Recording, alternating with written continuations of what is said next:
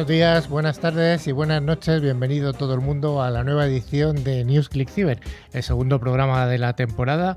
Ya sabéis, un programa que desde el año 2018 realizamos personas que nos dedicamos profesionalmente a la ciberseguridad o a la tecnología y nos dirigimos a todo el mundo de habla hispana. El programa lo realizamos desde Madrid para todo el mundo.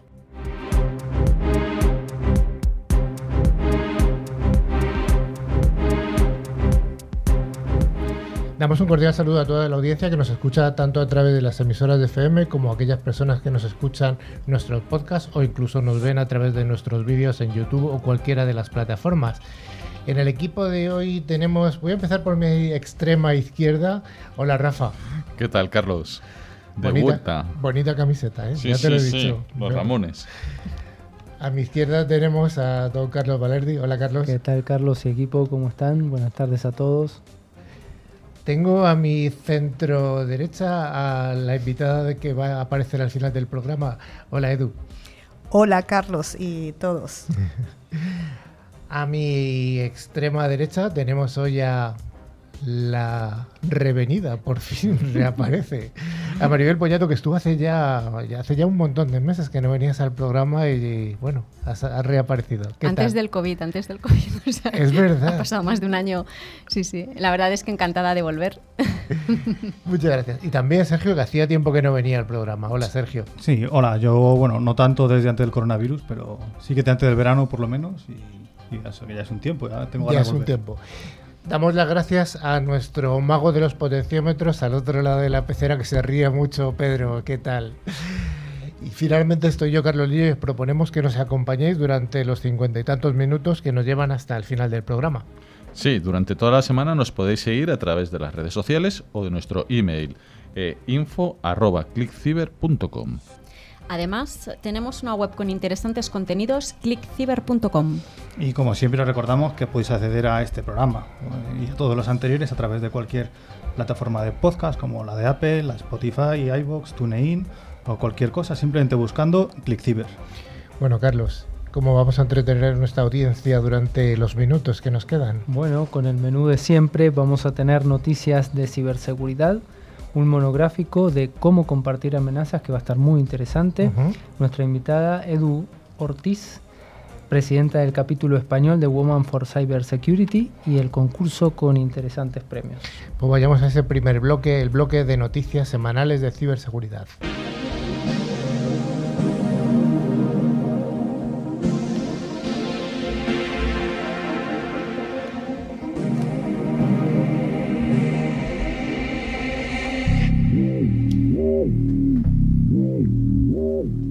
Como cada semana, Netscope, solución líder en protección de entornos cloud, nos trae las noticias más jugosas. Empezamos con la primera que nos dice que se ha revelado un conjunto de nuevas vulnerabilidades que afectan a los dispositivos Bluetooth. Estas vulnerabilidades podrían causar una denegación de servicio y potencialmente ejecutar código arbitrario. Sergio. Sí, el conjunto de errores abarca un total de 16 vulnerabilidades que afectan a chips de 11 proveedores, como por ejemplo Intel o Qualcomm, eh, de los más famosos por lo que se estima que las vulnerabilidades puedan eh, llegar a un total de más de 1.400 productos a nivel mundial. Lo preocupante del asunto es que las vulnerabilidades son explotadas sin que el dispositivo Bluetooth esté necesariamente emparejado. Es decir, un atacante puede explotar los errores sin haber sincronizado un dispositivo previamente. Los errores más abundantes son causados por un desbordamiento de memoria intermedia en el firmware System of Chip. Este desbordamiento podría causar una denegación de servicio en el dispositivo de la víctima, impidiendo cualquier otra comunicación a través del Bluetooth. Sí, actualmente solamente tres empresas de las afectadas han publicado parches de seguridad para rectificar estos firmwares afectados, que son Spriff, eh, Infineon y Bluetooth Technology. Por otro lado, Intel, Qualcomm y eh, Suhai Jelly Technology están aún en proceso de, de, investigación de estas vulnerabilidades. Por otro lado, parece que Texas Instruments no tiene por ahora intención de lanzar un parche de seguridad para sus productos, a pesar de que haya sido demandado por los clientes. Una vulnerabilidad, vamos a hablar ahora de un producto que utilizamos prácticamente todo el mundo, que estamos hablando de, la, mensajería de WhatsApp. Y esta vulnerabilidad permite acceder a información sensible almacenada en la memoria de dicha aplicación, Sergio. Sí, esta información podría ser cualquier tipo de archivo, de vídeo o imagen, o conversaciones, contactos, cualquier, cualquier tipo de información que mandemos por WhatsApp.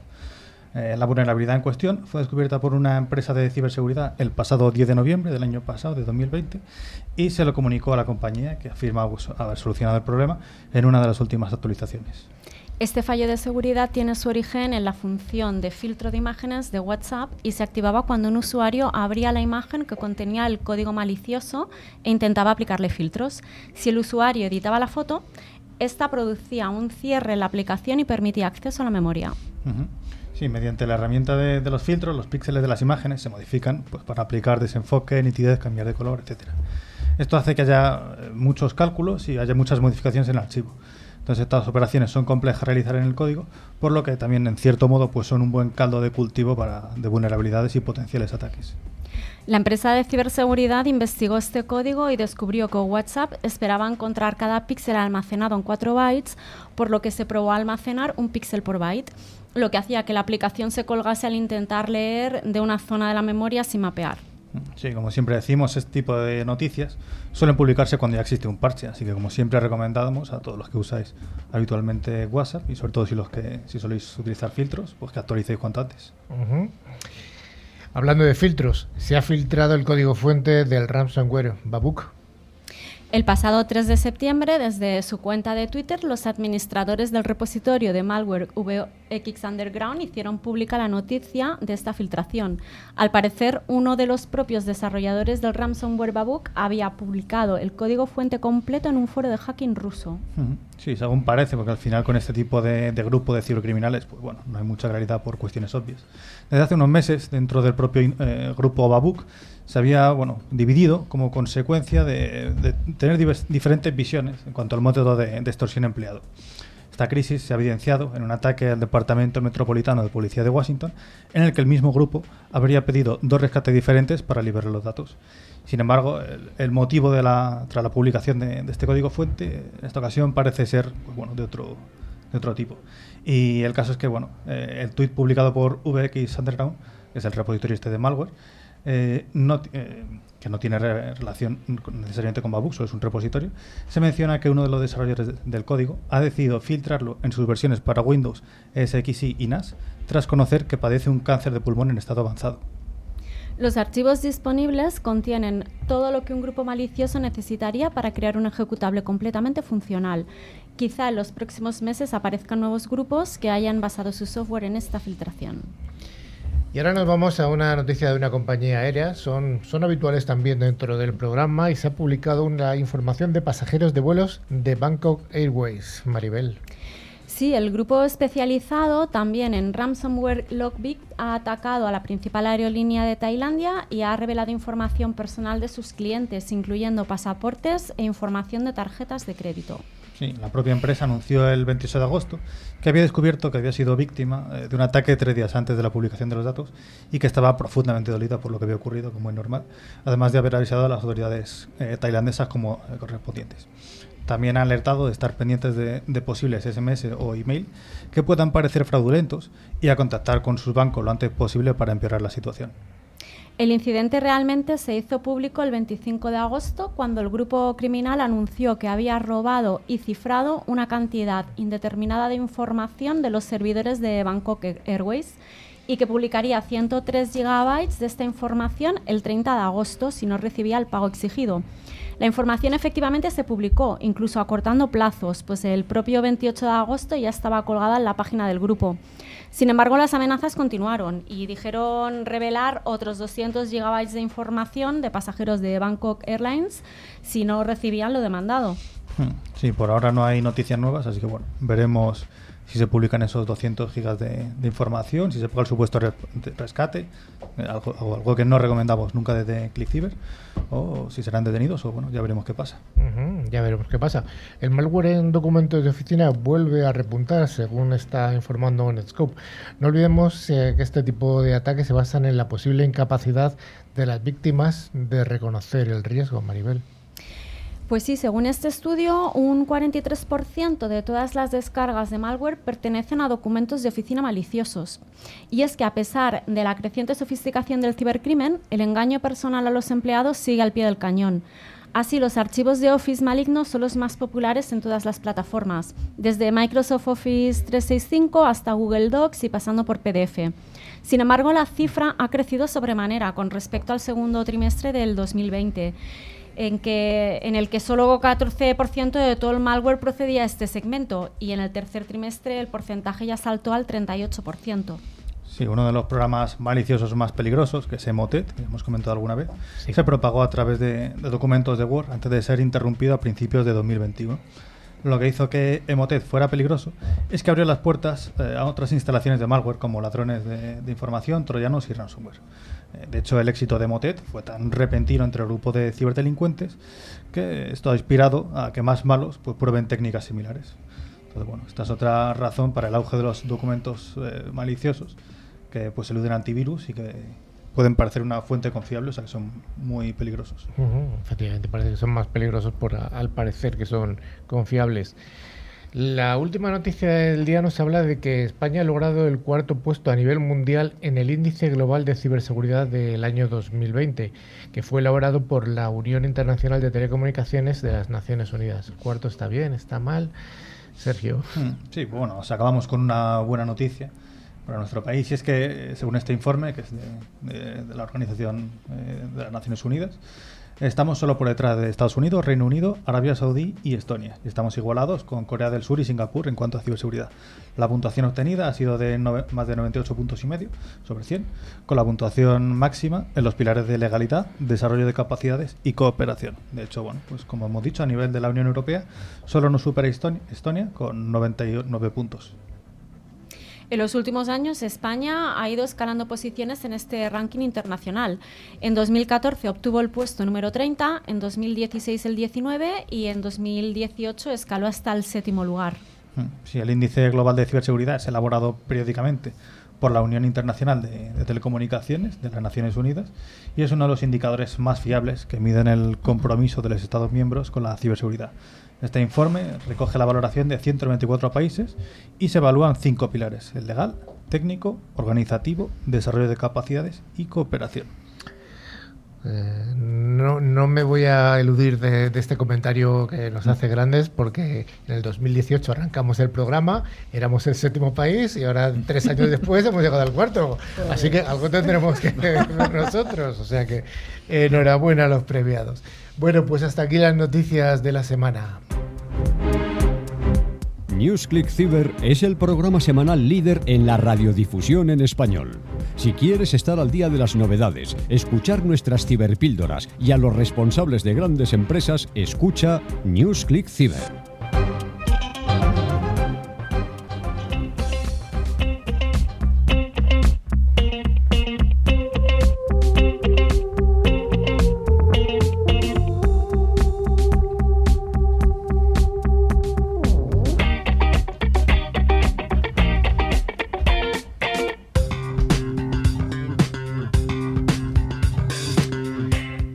Hoy traemos un monográfico bastante tecnológico y bastante interesante. Sí. Y siempre durante toda esta temporada eh, los monográficos nos los va a traer ForcePoint, que es un fabricante líder en seguridad convergente con un amplio catálogo de soluciones de ciberseguridad. Hoy hablamos de dos nuevos acrónimos. Estamos hablando del STIC y el Taxi E, o sea, con dos Is. Y estos son herramientas o soluciones para compartir inteligencia entre amenazas, Carlos. Bueno, así es, Carlos. Eh, a ver, en la mejora continua de las organizaciones para enfrentarse a las amenazas que diariamente ponen a prueba a estas, surge una problemática común y es cómo manejar tanta información generada internamente. Uh -huh. Con como la generada por terceros o poder comunicarse y realizar acciones con todo eso que se recopila. Entonces, la información de equipos de terceros es básica, ya que en muchos casos las amenazas han podido ser vistas en otros lugares y es ahí donde debe fluir esta información entre sistemas para poder colaborar unos con otros. Además, sí, la problemática de la información eh, es que no se difunde de manera eficaz por, los, por diferentes motivos. Entre ellos, pues podemos encontrar, pues, el primero, estamos hablando de la capa de cebolla siempre de seguridad, pues múltiples fuentes de información. Segundo, eh, diferentes formatos, cada fabricante aplica su formato, diferentes fuentes, eh, lo hace cada vez más complejo. Y, y luego, eh, por tercero, diferentes tipos de protocolos y mecanismos para compartirla. Es, es muy importante fijar todo, todo esto. Y también cómo estamos describiendo dentro de, de la información que estamos, eh, eh, que estamos compartiendo, cómo describimos esa misma amenaza.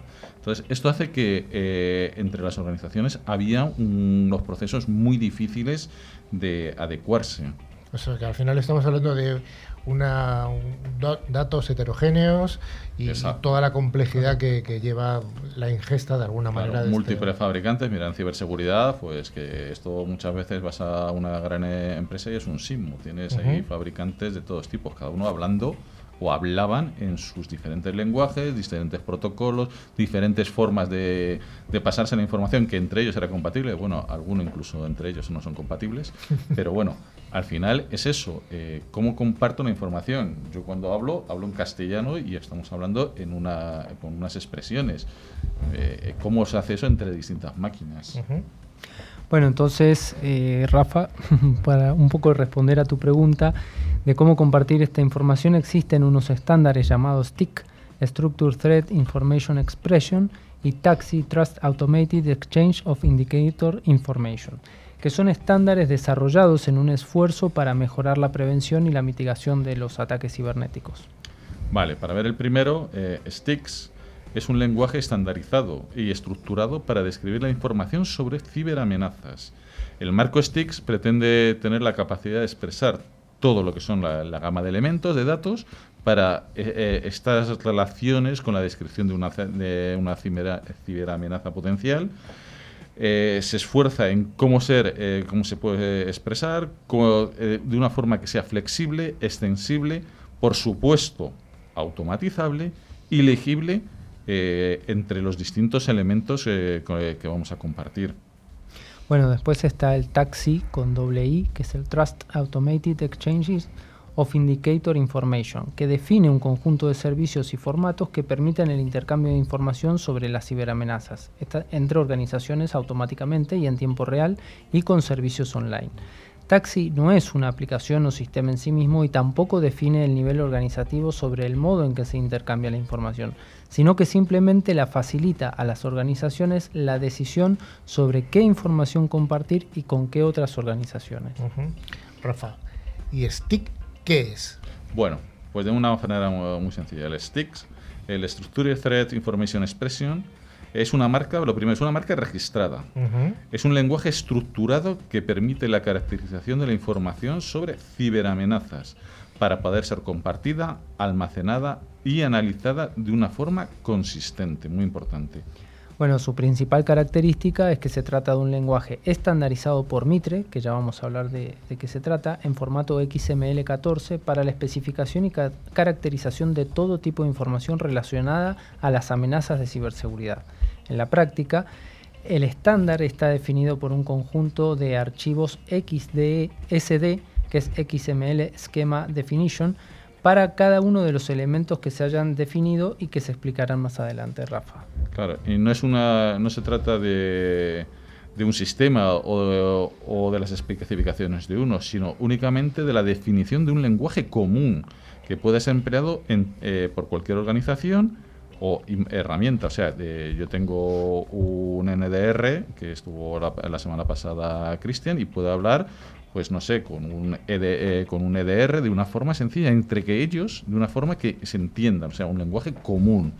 eh, que puede ser empleado, pues eso, por cualquier sistema, base de datos, eh, para implementar eh, los casos de uso y hay unos casos de uso previstos y posiblemente puede haber otros casos que no estén completados y que pueden llegar a, definirse a través de este lenguaje entre distintos entornos.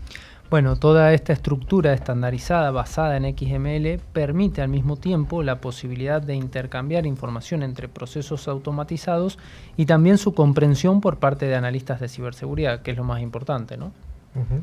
Yo creo que de alguna manera esto está facilitando cosas que hasta ahora eran, bueno, al menos complejas de, Sí. de realizar. Oye, ¿y algunos ejemplos de uso de sticks, Rafa?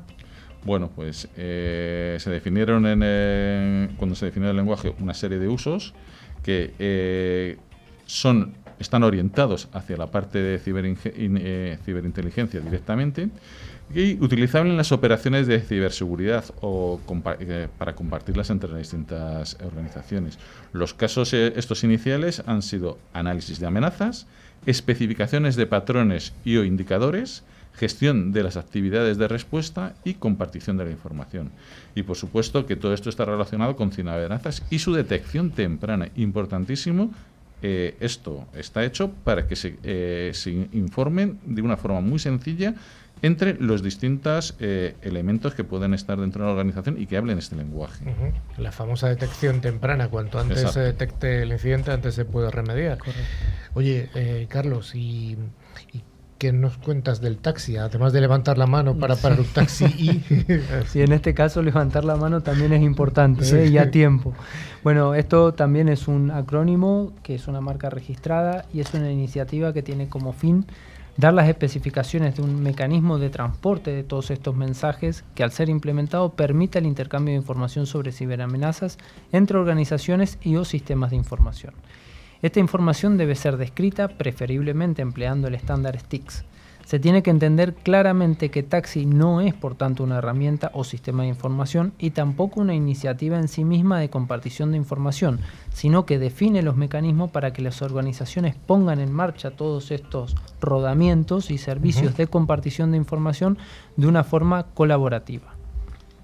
Pues sí, eh, eh, toda la documentación de Tax 2, eh, o bueno, Taxi, eh, está mantenida por, también igual que estéis, por Mitre, con una base de conocimientos a nivel mundial accesible para todas las tácticas que están utilizando todos nuestros adversarios, todos los que somos ciberdelincuentes, y, técnica, y técnicas basadas en observación del mundo real. O sea, es lo que hay, no es, teórico, es una amenaza, se detecta, tú puedes generar un fichero stick y luego hacer a través de, de taxi eh, todo lo que son eh, el paso de la información.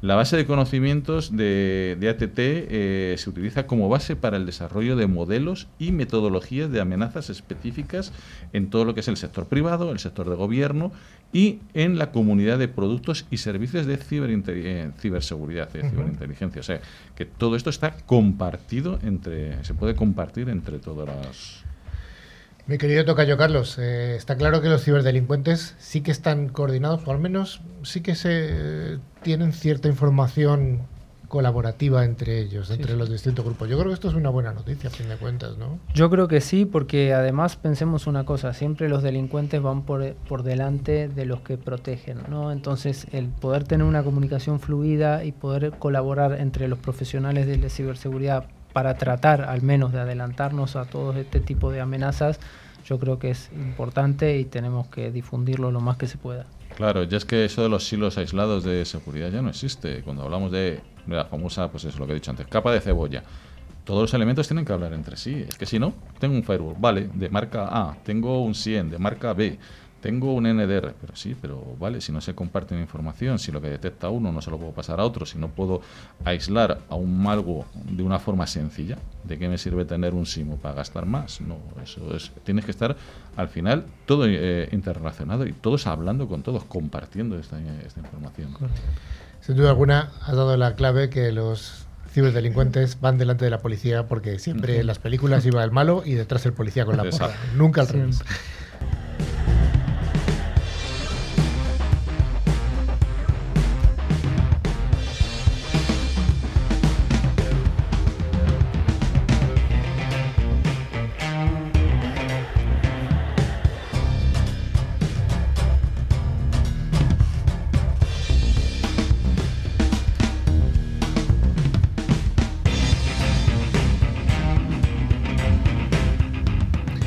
Decíamos al principio del programa, tenemos una invitada que es Edu Vigis, Edu Ortiz. Hola, ¿qué tal?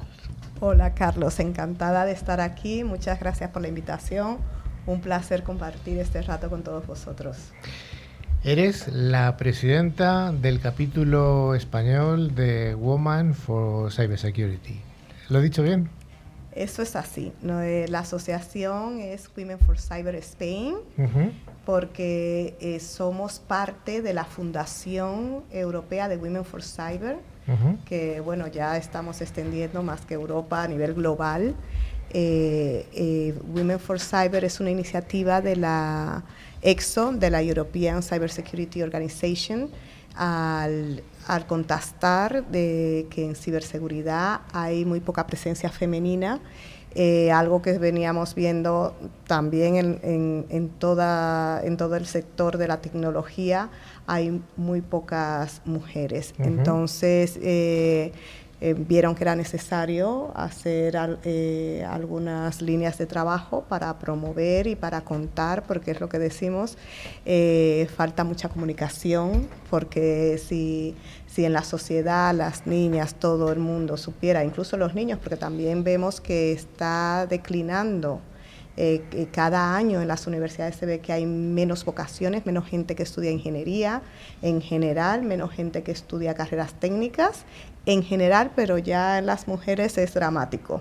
Entonces, por eso, eh, pues estamos haciendo todos estos esfuerzos de comunicar qué es lo que hacemos en el sector, porque pensamos que es un mundo apasionante, lleno de oportunidades, que si se conoce realmente lo que hacemos, pues seguro que vamos a, promover vocaciones. Fíjate que una de las vocaciones de Nucleic Cyber desde el principio ha sido formar informar, informar de que este es un, un oficio, el, oficio de la tecnología, y en concreto el de la ciberseguridad, que, en el que prácticamente no hay paro y está bien pagado además. Hombre, hay un esfuerzo previo, que hay que hacer una carrera que no es fácil. Hay que hacer unos estudios, hay que formarse y además hay que hacer una formación continua de alguna manera. Pero como tú bien dices, eh, hay que eh, hay que animar a la gente a que se forme porque realmente es una apuesta a futuro, es una buena inversión. Claro que sí, yo soy madre de, tres hijos y, soy una activista de, de comunicar en lo que hacemos, de lo apasionante que es este mundo, porque muchas veces los jóvenes para buscarse en YouTube o un tutorial para hacer cualquier cosa, algo de maquillaje, algo de la Play, pues están muy listos. Pero cuando eh, necesitan saber qué carreras son las que tienen mucha salida, eh, cuáles son las cosas, cómo están hechas las cosas por detrás, cómo está hecho el TikTok, cómo están hechos los algoritmos que estamos usando de Netflix, lo que usamos de Waze, todo esto que usamos todos los días, pues ¿qué hay detrás? Mm. Fomentar esa curiosidad de decir, no solamente seamos consumidores de la tecnología, también seamos creadores y poner esto como una, una forma de, vida, de comunicar, de educar. Eh, y por eso estamos convencidas en Women for Cyber, tanto eh, yo como presidenta como eh, toda la junta que tenemos, que son 14 mujeres, conmigo 15, muy potentes, con mucha experiencia en el mundo de la ciberseguridad, eh, que decimos, oye, que mujeres las hay, vamos a visibilizarlas. Y ahí contamos con vosotros, con un programa como este, con eh, distintas revistas, con eh, cada vez más. los medios generalistas sí que están tomando pues más interés porque se ve que es algo que realmente pues que impacta la vida de todos tanto a nivel profesional como a nivel personal entonces están haciendo más eco, pues eso de los ciberataques, de, la tecnología, cómo afecta todo. Y entonces eh, eso nos ayuda a que se visibilicen las expertas, las personas que, que están trabajando y los jóvenes y también las niñas y las mujeres vean que esto es un camino también para ellas y que somos muchas las que estamos en el sector, que estamos encantadas, que tenemos eh, flexibilidad, porque al final la tecnología y la ciberseguridad por, eh, per se, al ser la forma de trabajo que tenemos, pues podemos organizarnos de otra forma. Es eh, mm, lo que has dicho, usualmente se paga mejor, eh, hay muchas oportunidades. Tienes que, como todo, porque todas las carreras es así, formarte continuamente, continuamente y la tecnología cada vez más es transversal, está en todo lo que hacemos eh, desde que nos levantamos hasta que nos acostamos. Absolutamente. Fíjate que de las revoluciones que ha habido en la humanidad, la primera que fue la del paso del paleolítico al neolítico, que es la invención de la agricultura y la ganadería, la siguiente la revolución industrial del siglo XIX, que se inició en, el norte de Europa, y esta es la, siguiente revolución industrial, que es la revolución de la, perdón, la revolución de la información. Y estamos eh, aquí, estamos ahora mismo eh, en este, en este paso, que lleva muy poquitos años, lleva apenas 30 años esta revolución, pero bueno, pues hace que bueno, todos los que estamos en esta mesa, pues nos dedicamos al sector de la tecnología o de la ciberseguridad y hay una cosa interesante, yo a mí me gusta eh, decirlo porque es que es así, la gente que entra en este sector se queda en este sector. En distintos oficios puedes llegar a ser director, presidente, eh, un trabajo más técnico, más comercial, pero todo el mundo se queda. Por algo será. O sea, es un sector que de alguna manera engancha y que se paga bien. Eso es así y es lo que queremos eh, transmitir y visibilizar eh, con las líneas de trabajo que tenemos en Women for Cyber. Eh, nosotras tenemos un programa de mentoring que lo que queremos es acompañar a las jóvenes con esas personas experimentadas que pueden ir compartiendo pues su, su vida profesional para que acelerar esas carreras profesionales de los más jóvenes. Eso es una línea que creemos mucho en ella porque eh, al final eh, somos humanos, aprendemos de, pues, eh, por compartir, ¿no? Esa, o por imitación. Por imitación, exactamente. Pues al final eso también es, es un proyecto que nos apasiona. El, el, lanzar esos programas de mentoring. También, aparte de, de hacer distintos trabajos para visibilizar el, el, trabajo de la mujer, por ejemplo, eh, a nivel europeo. Eh, vamos a sacar ahora en otoño un libro de las 100 mujeres referentes en ciberseguridad en Europa para dar a conocer esos perfiles que muchas veces, pues tal vez en las organizaciones, eh, pues por distintos estereotipos también de la sociedad, de la educación, eh, pues las mujeres algunas veces somos como más tímidas en dar el paso, en hablar, en salir a, poner en valor nuestro trabajo. Es decir, pues oye, conozco muchísimas expertas espectaculares que luego no se conocen en el sector y luego sí que ves que eh, mm, hombres que, con la misma experiencia o tal vez con menos experiencia, al ser un poco más de levantar la mano, oye, yo hago esto, yo voy aquí, eh, pues presento esto y presento lo otro, pues tienen esa visibilidad como más natural. Entonces ahí tenemos que trabajar en algunas veces animar, a que eh, las mujeres pues se le quite esa, eh, eh, eh, lo que yo digo, esa timidez, esa, esa forma de, decir, oye, a mí que me llamen.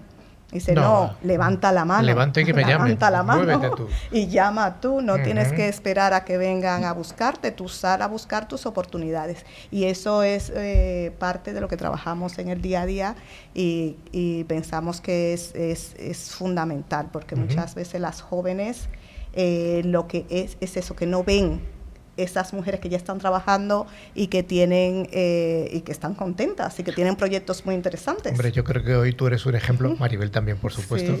Además, eh, te digo una cosa, dentro de nuestro programa y revista que también editamos, ya lo saben toda nuestra audiencia, nos hemos esforzado por ser un programa lo más humanitario posible. Es cierto que hay menos mujeres que hombres en el sector. Es así. Y que hay que buscarlas más, pero ahí están y, se encuentran. Hay gente muy buena. Oye, te quiero preguntar, eh, cuéntanos un poco de la iniciativa de Women for, for Cyber, tanto a nivel internacional como a nivel local aquí en España. Y también me gustaría, dentro de esta pregunta, englobar si hay alguna iniciativa. Eh, que sea similar o esta misma esté extrapolada a Latinoamérica, porque el podcast sí que se escucha mucho allí en Latinoamérica. Pues sí, cada vez más, eh, como se, eh, se ven que una de las causas de que haya menos mujeres en el mundo de la tecnología es la visibilidad. Eh, entonces hay cada vez más asociaciones y más gobiernos, mm, por ejemplo aquí con el Foro de la Ciberseguridad, em, el INCIBE que también apoya mucho las, las iniciativas de, la diversidad, porque la diversidad enriquece. Entonces todos los países eh, eh, tienen ahora distintas asociaciones en, este sentido de promover eh, que eh, incorporar el talento femenino en el mundo de la tecnología y la ciberseguridad. Y específicamente desde la fundación de Women for Cyber, el primer capítulo de, nacional ha sido el de España. Nosotros hemos sido los primeros que hemos levantado la mano también porque aquí llevábamos ya también, eh, teníamos un, grupo de mujeres que ya se venía moviendo desde antes, desde el 2018, que hacíamos algunos eventos, nos juntábamos para, para ver qué podíamos hacer para para esa, dar esa visibilidad y para apoyar y atraer más talento al mundo de la ciberseguridad. Entonces, eh, pues nos constituimos como el primer capítulo nacional, España, y ahora eh, hay 10 capítulos más de la eh, fundación. en Europa está Portugal, está Francia, está Luxemburgo, varios países europeos y también se está abriendo en Singapur y luego eh, nosotros estamos en, contacto con organizaciones en Latinoamérica, por ejemplo, como el proyecto Aurora en, Argentina, que hace un trabajo muy bonito. Son bastante nuevos, pero eh, han, hecho cosas muy interesantes y nosotros colaboramos con ellos. Luego también está eh, un, un, grupo también más orgánico que se llama Binary Group que es también de, de todas, eh, bueno, no de todas, de las que conocemos más o menos, que nos hemos ido uniendo también por el foro de género y ciberseguridad que el la primera edición se hizo en León en el 2017, eh, que es eh, promovida por el INCIBE, por la OEA y también por el, el, gobierno de Canadá. Entonces ahí hay muchas mujeres eh, de los distintos países latinoamericanos que, nos hemos unido en este grupo para promover eh, que pues trasladar las buenas prácticas de unos países a otros. Vale. Hablando de países, ¿encuentras o habéis encontrado alguna diferencia importante en la distribución de mujeres dentro del sector por países o por regiones? Pues mira, en el sector de, se usa como estándar el, eh, los estudios que, eh, las encuestas que lanza el ISS al cuadrado, que los vienen haciendo desde hace ya, desde el 2012, 2013, que, eh, pero eso a nivel global. y, y desde el 2014 éramos el 11% de mujeres trabajando en ciberseguridad. El 11%. El 11%. Y ya el año pasado, en, en, verano del año pasado, que fue el último del 2020, eh, habíamos aumentado al 24%. Pero esto a nivel global, con lo cual vemos que las iniciativas están dando su fruto, que estamos en el camino, pero todavía nos gustaría eh, ser más paritario, llegar a tener eh, pues una participación mayor. Yo no aspiro a un 50-50 porque lo que siempre digo, no es necesario un 50-50, pero sí que, haya esa elección, ¿no? Que, que, tengas el conocimiento para elegir, decir, oye, pues es que a mí no me gusta la programación, pero es que la programación no es lo único que se hace en tecnología o en ciberseguridad, es que tenemos una amplitud de roles y de trabajos que son maravillosos. Y no solamente tienes que ser técnico, también los periodistas tienen cabida para todo el tema de vigilancia digital, eh, también los que estudian criminología, porque al final los cibercriminales son criminales como los analógicos y hay que hacerles su perfilado. Entonces, eh, los abogados que cada vez tienen que tener eh, pues esta faceta de, de cómo la tecnología afecta todo, lo, todo, nuestro día a día en los contratos y en cómo nos comunicamos las transacciones, cómo se guardan los datos. Entonces, eso es lo que tenemos que comunicar. Sí, porque has dado además una clave y es que hay ciertas carreras o ciertas profesiones que están relacionadas con la ciberseguridad. Podemos llamarle carreras friendly cybersecurity, pero aquí está, has nombrado varias. Estamos hablando, por ejemplo, de, derecho. Derecho hay un... Eh, Está claramente. Periodismo también, por supuesto. Económicas. Económicas. psicología. Psicología, lingüistas. Lingüistas. O sea, realmente hay un abanico de, profesiones que están... Eso es la belleza de la ciberseguridad, su transversalidad y que realmente toca todo eh, en la vida digital. Estamos todo el día transmitiendo, eh, comunicándonos, eh, generando datos y, todo es parte de la vida y con lo cual cualquier tipo de... Es que no se me puede ocurrir algo que digas, no, es que esos no van a necesitar nada con la tecnología.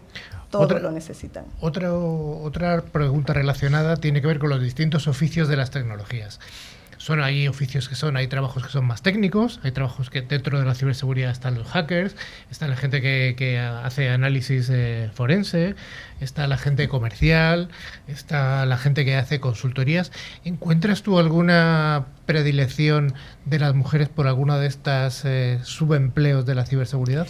Pues mira, eh, como vemos, realmente el camino lo estamos haciendo y muchas eh, pues se ven más reflejadas pues en, eh, más en el tema comercial, de marketing, más de, pues la parte de vigilancia digital, ya la parte más técnica, por ejemplo, de, de ethical hacking o más de SOC, de trabajar en un SOC, pues vemos que son muchas menos las que se deciden por ello, pero yo creo que estamos haciendo el camino porque cuando yo comencé en el mundo de la ciberseguridad es que, eh, vamos, había muy, muy poca gente. Muy poquitas, sí. Muy poquitas y cada vez más hay perfiles más diversos y se está viendo que, que realmente es un camino para, para, cualquiera y sobre todo para cualquier joven que le interese dedicarse a esto.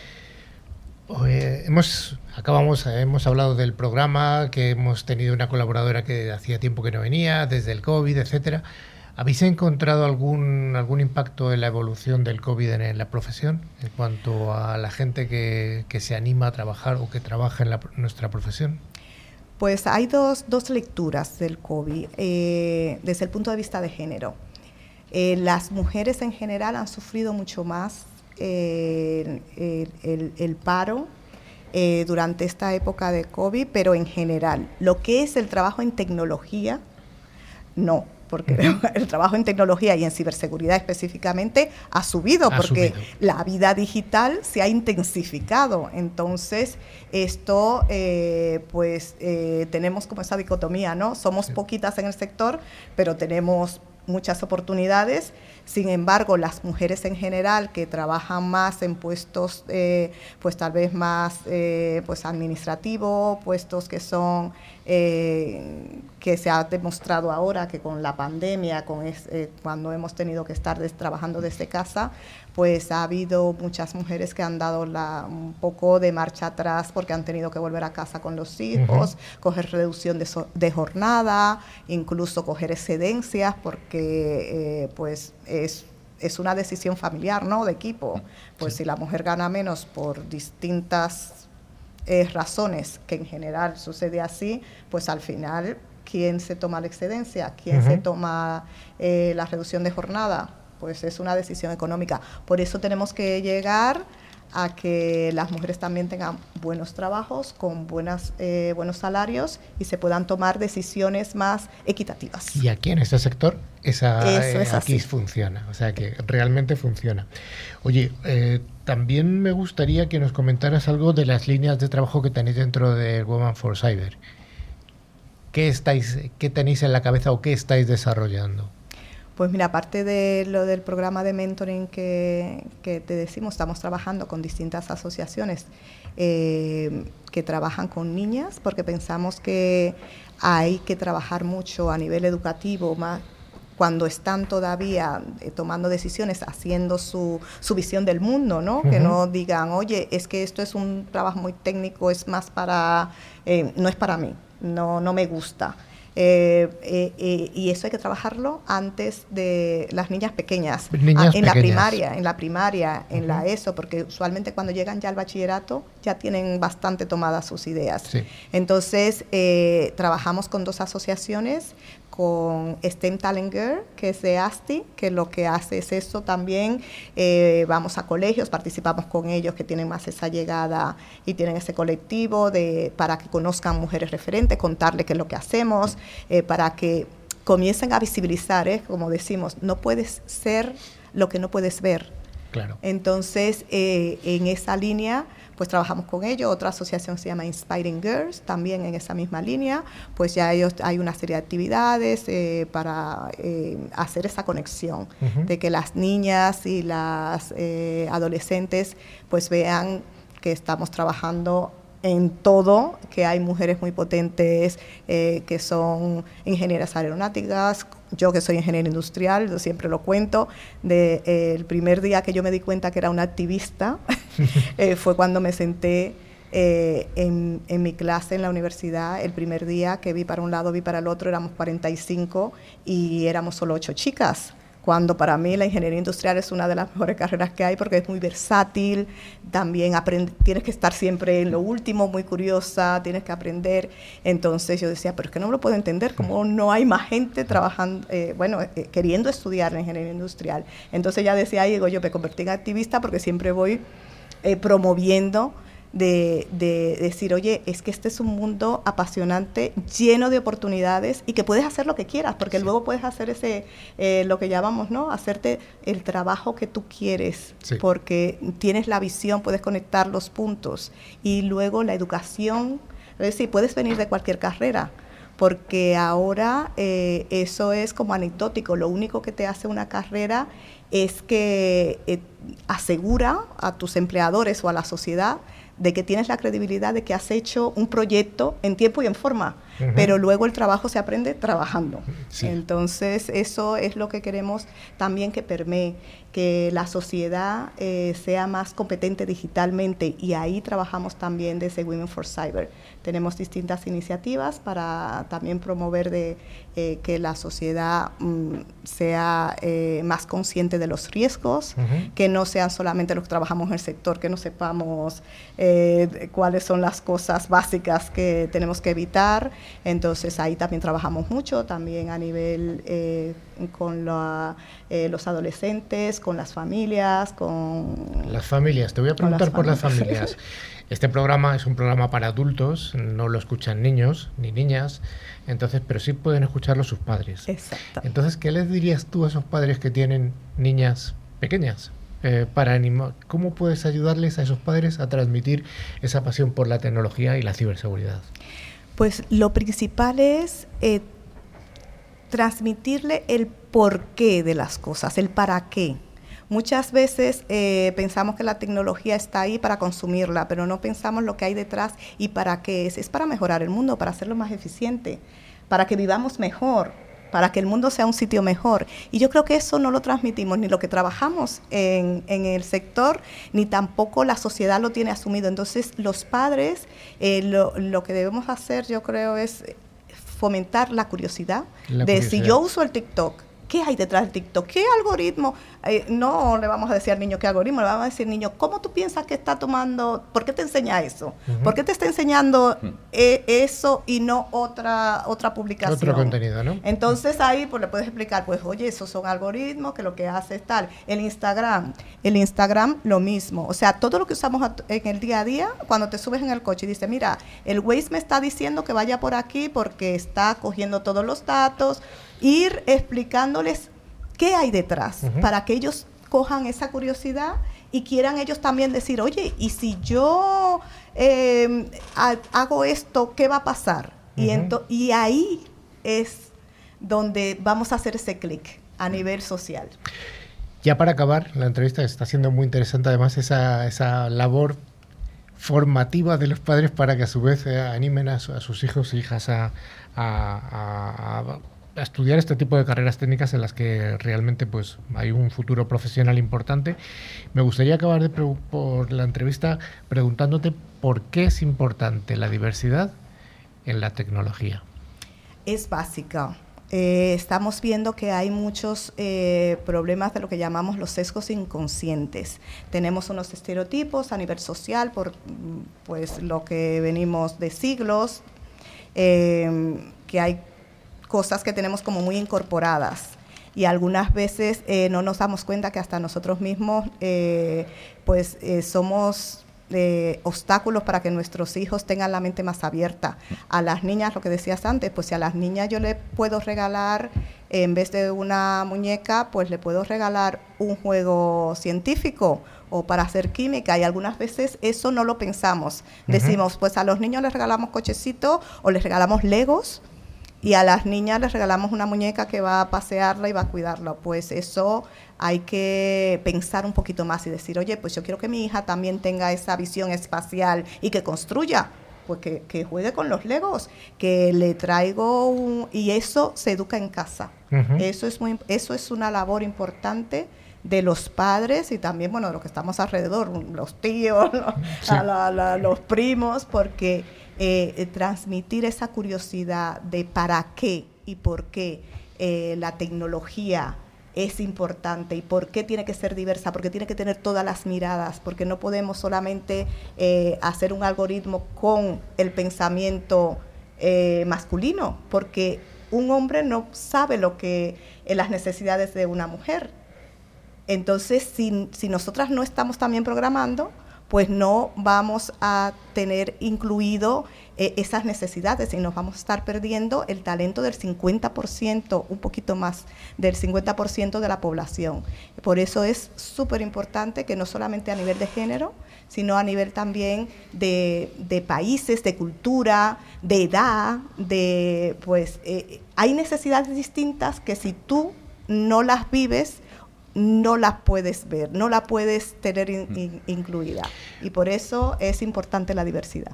Pues has dado fe de ello y muchas gracias por haber estado con nosotros, Edu, que eres la presidenta de, Woman for Cyber. Muchísimas gracias, Carlos.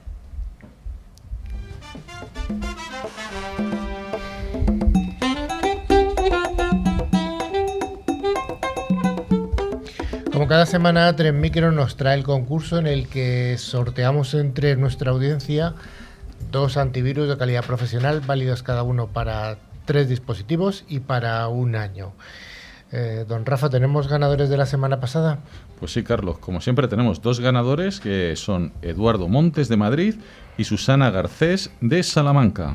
Pues enhorabuena a los premiados y don Carlos Mitocayo, ¿qué pregunta tenemos para la semana que viene? Bueno, una muy fácil. ¿Tiene que ser? Sí, tiene que ser, fácil. o puede ser un poquito difícil. Te lo dejo a tu gusto. Vamos, vamos a hacer una fácil. ¿Cómo se llama la asociación a la que pertenece Edu? Vale, es fácil. Es fácil. De paso para que la busquen, la googleen y demás. ¿Y qué tiene que hacer para, para participar? Eh, enviarnos un email a info.clickciber.com indicando nombre y localidad de la que nos seguís. Pues estamos llegando ya al final, Maribel, de este programa tuyo de reentrada. Pero antes de despedirnos, os recordamos que podéis poneros en contacto a través de nuestro email info.clickciber.com. También podéis seguirnos a través de nuestras redes sociales en Twitter, LinkedIn o Facebook. Y a través de nuestra página web, eh, clickciber.com, se puede acceder a nuestra revista digital, ver las fotos y otros contenidos de interés. Y finalmente, como os hemos recordado al principio, podéis, podéis, acceder a este programa y todos los anteriores a través de cualquier plataforma de, podcast, como iBooks, Spotify, TuneIn, Apple Podcast, etcétera, buscando ClickCiber.